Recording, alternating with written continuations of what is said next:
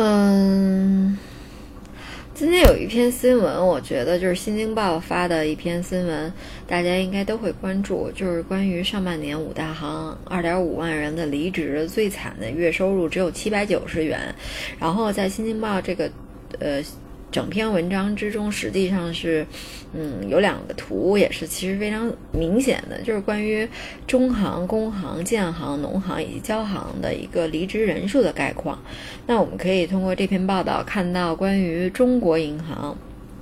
的人数是减少了六千八百八十一人，而其中减少最多的是工行，减少了七千六百三十五人，而这之中的这个离职率的比例，其实。比较高的是这个中国银行，那么关于部分银行上半年的薪资呢，也同比降薪了。那降薪比例最大的实际上是这个民生银行，降薪了百分之二十二点零六，对它的降幅比例。呃，这篇文章呢，我现在就给大家读一下。精简一些，就是上半年呢，股市震荡不前，经济增速持续疲软。曾经被视为高富帅扎堆的金融业呢，开始也已经风光不再了。随着呃中报。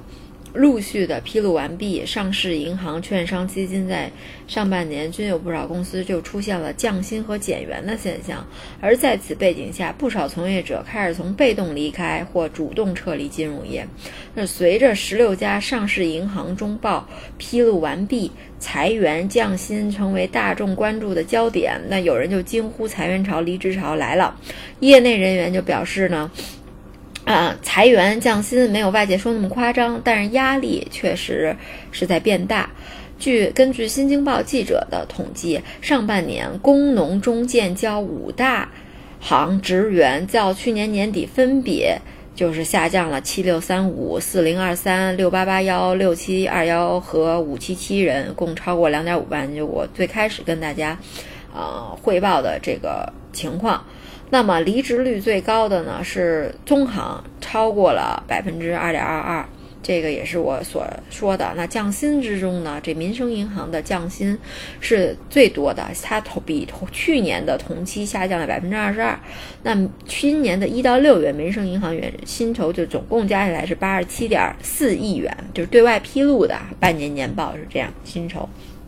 那有分析就指出，这跟民生银行上半年的经营状况。不无关系。那中报分析，呃，民生银行上半年的营业收入同比增长了百分之一点三六，净利润同比增长了百分之一点六六，成为了首家增速跌穿百分之二的。这个股份行，民生银行降薪呢，也引来了自家东家的炮轰。民生银行的股东之一史玉柱在微博评论就称，降低薪水是昏招，可以减人，但绝不的不能减薪，否则人才严重流失。嗯，企业减人是淘汰没有用的人，减薪是赶走有用人。其实，呃，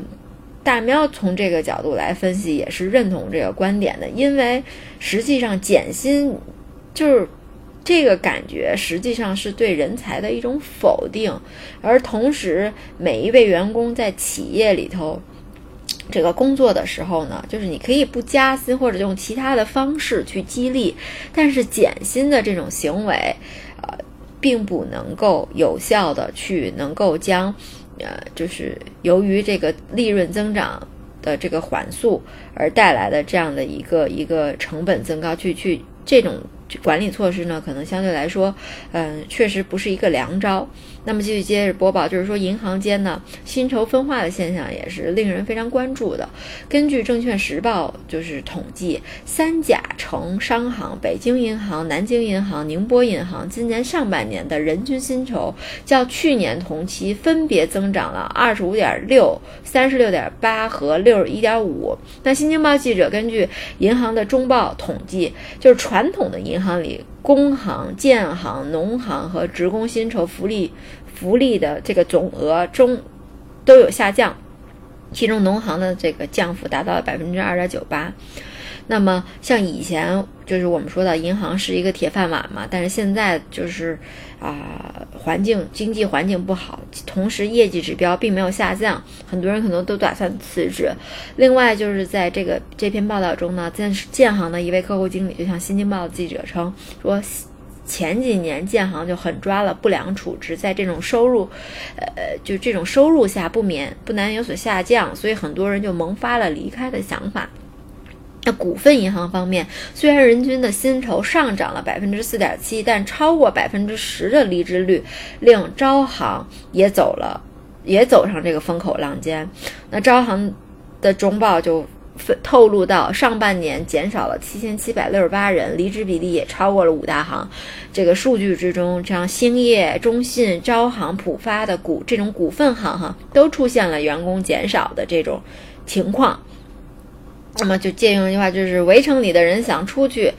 呃，围城外的人想进来。一位不愿意透明的这个农行省一级分行的管理培训生给记者看了他工资，就是说实际上交完五险一金拿到手只有六千，这是一省一级呃的分行。那钱不是因素，但是因为你想做这个，因为一直想做金融嘛，相对来说也比较体面。这个是引用了啊这位管理培训生的一个向记者透露的话。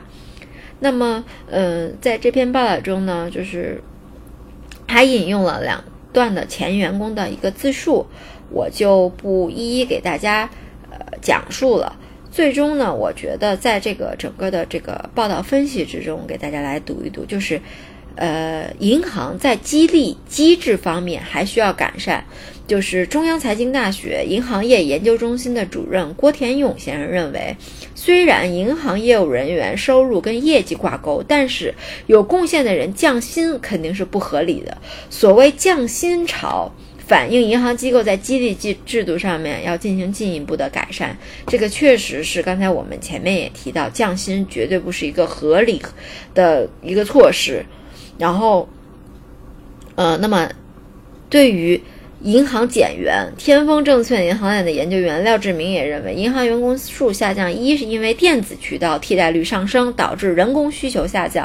第二一个呢，是由于出于成本就控制了考量，那么受资产质量恶化的因素影响呢，许多银行一改以往网店扩张的做法，它就是。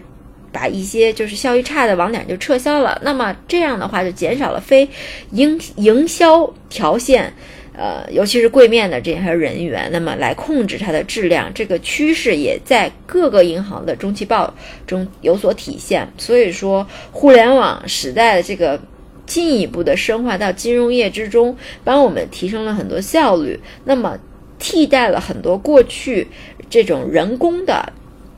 这个这个柜台柜点的需求，使我们的很多的这种金融的操作更加的呃流程化和电子化。那未来金融业以及我们国内的银行业在金融市场的地位中，可能会有一个更多更大的变化。那也是让我们在呃未来的报道中期待更加多的这些相关的资讯。这篇新闻呢是来自于《新京报》，记者是呃。哎呀，一个一个，这念什么呀？那实习生杨丽。